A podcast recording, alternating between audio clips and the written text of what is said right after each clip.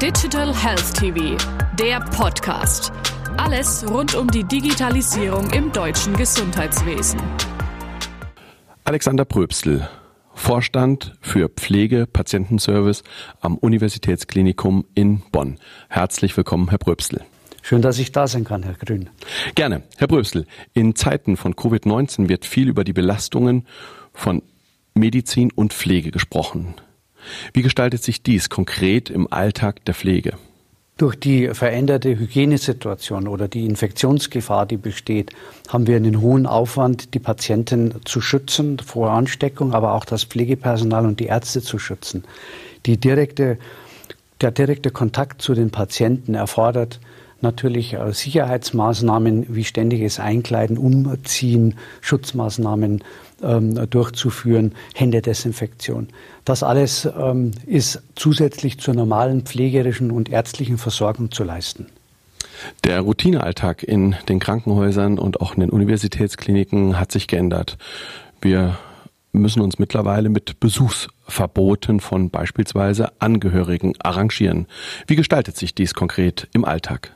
Ja, das ist ein schwieriges Thema, denn der Alltag muss ohne Angehörige auskommen. Es ist ein, ein, ein, ein gutes, eine gute, also gute Pflege zeichnet sich dadurch aus, dass wir Angehörige und Freunde mit einbeziehen. Die Therapie ist, ähm, ist ähm, abhängig davon, dass gute Kommunikation zwischen der Familie stattfindet. Wenn das nicht mehr gelingt, muss die Pflege einspringen.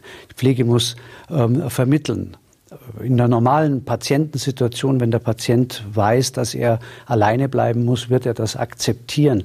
Aber in dem Moment, wo Patienten schwerer krank sind, wo vielleicht Sterbeprozesse beginnen, ähm, ist, die, ist die Situation, dass die Pflege letztlich das mit übernehmen muss, die Begleitung dieser Sterbenden mit übernehmen muss. Und das ist eine schwierige zusätzliche Aufgabe.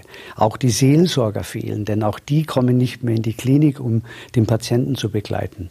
Die Versorgung von Schwersterkranken erfordert körperliche Distanz. Die Pflege hingegen erfordert körperliche Zuwendung. Wie gehen Sie aktuell mit diesem Spagat um? Ja, zunächst denke ich, ähm, an Unikliniken sind die Menschen bestens ausgebildet, auch an anderen Krankenhäusern. Aber die Häufigkeit, mit infektiösen Patienten zu arbeiten, sind wir gewohnt und ähm, haben wir geübt. Aber die Zunahme an diesen Patienten, das ist die Herausforderung, die wir bewältigen müssen. Für die Versorgung von Schwerstkranken brauchen wir die Anwendung hochkomplexer intensivmedizinischer Technologie. Und dafür wiederum benötigen wir entsprechendes Fachpersonal. Nun war es ja bereits schon vor der Covid-19-Krise so, dass wir einen Fachkräftemangel in der Pflege verzeichnen konnten. Hat sich diese Situation durch die Pandemie verschärft? Das ist richtig. Der, äh, der Bedarf an äh, Pflegefachkräften ist enorm hoch geworden, auch dadurch, dass der äh, Anteil der Intensivpatienten zunimmt. Und an der Stelle kommen wir an Grenzen. Wir haben nur für die Intensivpatienten, die wir geplant haben, das Personal. Das war auch in der Vergangenheit schon knapp und das lässt sich nicht beliebig steigern. Wichtig ist, dass Maximalversorger, wie wir das sind, sehr frühzeitig mit Rekrutierung beginnen. Das kann nicht erst zum Zeitpunkt der Krise passieren. Das muss zu einem früheren Zeitpunkt geschehen. Und wir können nicht ohne weiteres Patienten von nicht qualifizierten Personen versorgen lassen.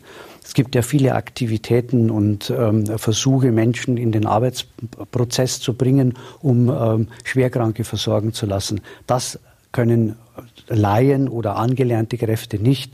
Wenn Sie an die Qualifikation äh, denken, heute ist eine Intensivpflegefachkraft äh, ausgebildet, vergleichbar einem Ingenieur in einem industriellen Beruf, ähm, äh, bedient Technologie, die von der Komplexität, vom Umfang vergleichbar einem Flugzeugcockpit ist. Hier kann ich keine Laien hinstellen, die dann ähm, Medizintechnik einsetzen, die für den ähm, Patienten lebenserhaltend ist und äh, das von Laien machen.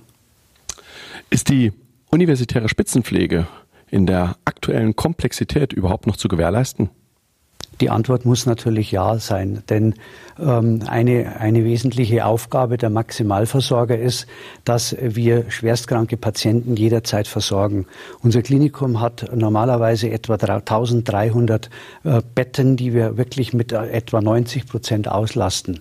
Es ist kaum vorstellbar, dass aufgrund von Corona plötzlich diese Schwerstkranken, die wir in diesem Maximalversorgungsunternehmen ähm, versorgen, jetzt plötzlich wegfallen. Selbstverständlich müssen wir schwerstkranke Patienten weiter versorgen. Wir müssen sicherlich den Weg gehen, dass wir vereinzelten Patienten sagen, ihre Operation kann später stattfinden. Aber das erfordert tagtäglich, und das ist wirklich unser Weg, dass wir tagtäglich die ethische Frage stellen, darf der Patient verschoben werden oder ist der Patient oder die Patientin jetzt auch angewiesen, die Maximalversorgung zu bekommen und dann bekommt sie sie. Unsere Intensivstationen sind voll mit Patienten, die Trauma hatten, die schwere Unfälle hatten. Das alles kann man nicht wegen Corona einfach ähm, wegschieben, sondern das ist unsere Verpflichtung als Uniklinikum, daran wirklich weiterzuarbeiten und tagtäglich abzuwägen. Mittel- und langfristige Strategien sind wichtig, helfen aber in der akuten Krisensituation weniger. Was muss jetzt konkret geschehen?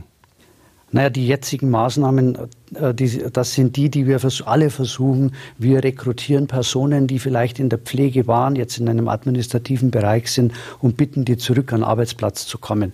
Wir haben viele Teilzeitbeschäftigte und wir sehen, dass Teilzeitbeschäftigte Frauen und Männer, die eben auch eine familiäre Aufgabenstellung haben, jetzt bereit sind, ähm, in der Partnerschaft zu sagen, der eine in der Partnerschaft versorgt die Kinder und der andere geht arbeiten ins Krankenhaus und erhöht seine Arbeitszeit. Auch das ist ein ein Weg. Ähm, und natürlich rekrutieren wir Personen, die bereit sind, in einfacheren Aufgaben ähm, als Hilfskräfte, überwiegend übrigens gut ausgebildete, fortgeschrittene Medizinstudenten, dann an den Arbeitsplatz zu bringen. Das gelingt, das ist ein Weg. Ähm, ich hoffe natürlich, dass die Krise jetzt in einen äh, Stand kommt, dass der Anstieg nicht weiter zu befürchten ist. Universitätskliniken gehören in Deutschland zur sogenannten kritischen Infrastruktur. Das heißt, es werden besondere Anforderungen an die Universitätskliniken gestellt. Kann man eine solche Situation, wie wir sie jetzt um Covid-19 erleben, trainieren, simulieren oder ist so etwas nicht möglich? Ja, ähm, ich glaube, kein Haus, kein Unternehmen und auch nicht die Politik waren in der Lage, eine so komplexe Situation zu simulieren.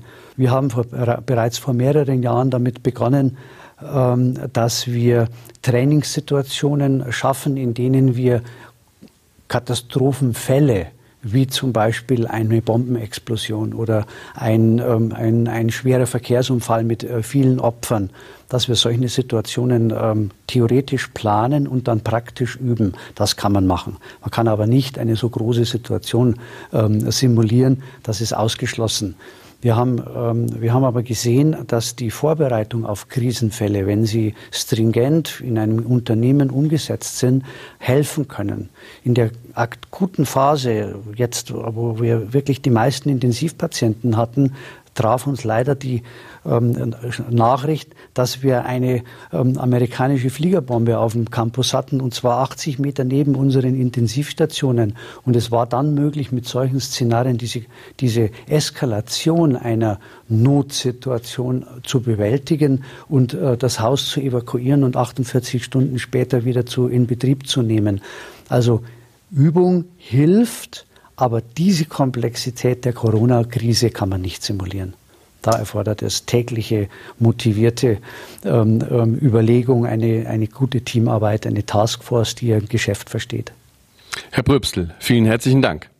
Gern geschehen. Danke, Herr Grün.